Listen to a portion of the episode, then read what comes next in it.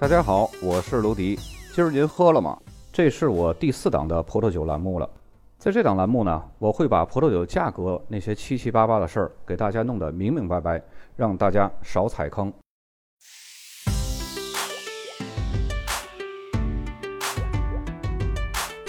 今天呢，我们来说一下格拉夫地区的两个产区，一个是佩萨克莱奥良，还有一个呢是塞隆。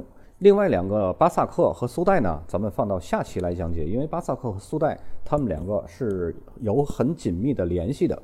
咱们先来说一下佩萨克雷奥良。其实佩萨克和雷奥良它是两个村子，只不过在申报的时候呢，它是作为一个产区来申报的，因为这样它的影响力会更大一些。在侯伯王酒庄的影响下呢，侯伯王所在的佩萨克地区和邻近的雷奥良地区呢，在1987年获批可以合并成为一个 AOC 级别的产区。这个小产区也汇集了格拉夫大的产区众多知名的酒庄。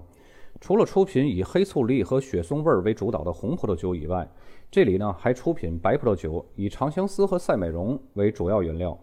很多知名的白葡萄酒呢，甚至它的品质可以跟勃艮第的白葡萄酒相媲美。着重说一句，这里的红葡萄酒呢，矿石、蘑菇和松露味儿呢，是佩萨克莱奥良产区酒的独特风格。有些人呢可能会比较受不了那种松露味儿，感觉有点像脚臭的那种味儿。但是也有些人呢会很喜欢这种独特的体验，因为一般只有比较好的酒才会有松露这种高级的香味儿。佩萨克莱奥良酿酒的历史呢，是波尔多历史最悠久的产区。能喝到一款有了自己鲜明特征的地域风格的酒呢，是一种特别的体验。这个产区的风格跟清新是不太沾边的。佩萨克莱奥良最古老的酒庄呢，是一三零五年由克莱蒙教皇五世创立的黑教皇堡，同时呢，也是波尔多最古老的酒庄。侯伯王呢，只是十七世纪中期才开始崛起的，它的历史跟黑教皇堡呢，还是差了很多。不过现在佩萨克莱奥良最有名的酒庄就当属侯伯王了。说完佩萨克莱奥良呢，咱们接下来说一下赛隆。这个产区对很多葡萄酒爱好者来说呢，都是一个相对陌生的产区。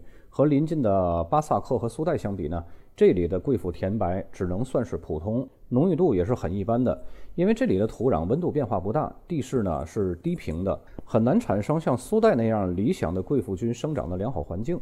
所以呢，这个产区呢，咱们就一带而过。如果要是大家真有心喝贵腐的话，肯定还是要买苏代的嘛。喝什么酒，还是买它原产地生产的。你总不可能吃个狗不理包子，你上北京去吃吧？你去北京吃，肯定是挨宰呀。王府井那狗不理包子分店不就黄了吗？对吧？咱闲话少叙，开始拿出手机看上面的酒标了啊。第一张图，左边箭头写的就是佩萨克莱奥良的写法。其实我个人感觉，记酒标的话，酒庄不酒庄的都不太重要，因为名庄酒就这么多。反而呢，产区的名称和葡萄品种的名称是最重要的。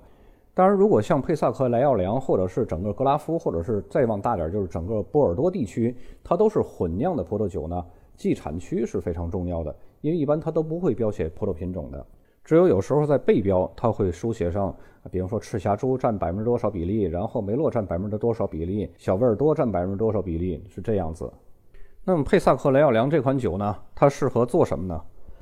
它是非常适合送给懂酒的人去品尝的，因为佩萨克雷奥良这个产区呢，它的知名度没有波亚克或者是马哥这么大，但是它的价位却和波亚克和马哥旗鼓相当。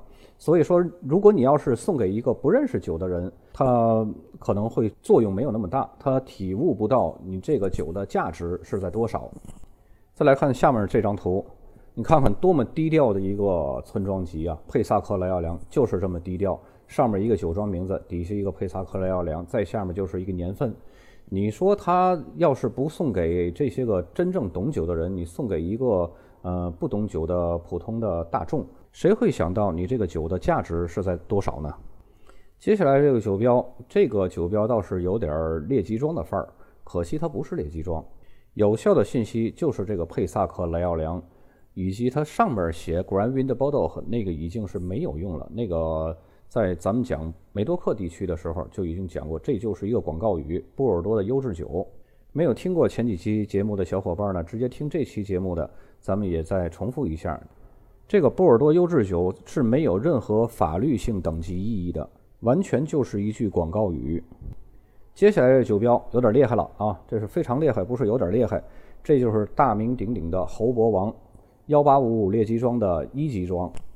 因为格拉夫地区，它对这个猎奇装它没有一二三分级的这样子，所以呢，侯伯王，你看它下面我标注这一级装这位置，它写的是一级装，所以它这个等级呢，还是根据一八五五梅多克猎奇装来标注的，以至于它不需要写产区的名字，大家都知道它是谁。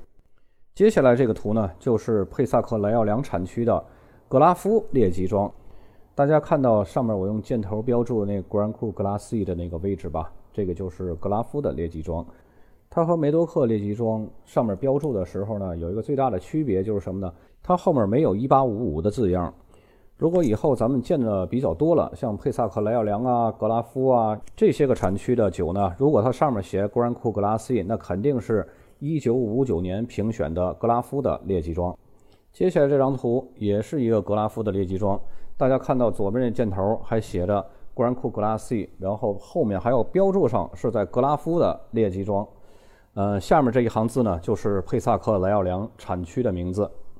那么这格拉夫的列级装它是可以干什么用呢？其实我建议格拉夫列级装也是非常适合送给懂酒的人，或者是自己喜欢呢自己收藏着喝。因为格拉夫列级装它毕竟没有梅多克列级装这么有影响力，这么名头大，但是呢，它的价格也不会很低，所以呢，你与其送给别人一个不知道它价值多少的这么一个猎奇装呢，你还不如送一些个梅多克的猎奇装。毕竟梅多克地区的猎奇装呢，它也有那种性价比非常高的酒，对吧？接下来这个酒标咱们换产区了啊，就是这个塞隆。塞隆，它是刚刚我们也说过，它是一个产白葡萄酒的一个地方，但是它的贵腐甜白呢，品质肯定是不如巴萨克和苏代好。咱们就一带而过，举两个酒标的例子，就大家认识一下。大家看到箭头左边写的那个赛龙，然后赛龙的下面就是 Appellation 赛龙 Control。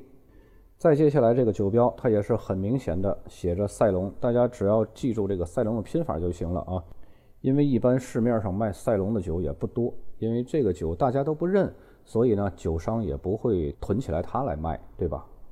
好，今天咱们这个佩萨克莱奥良和赛隆两个产区的酒标呢，咱们就认识这么多。如果有朋友想让我帮你辨识酒标的呢，可以加我微信幺五八九五五零九五幺六，不单是可以帮你识别酒标，咱们还可以交个朋友。大家下期见。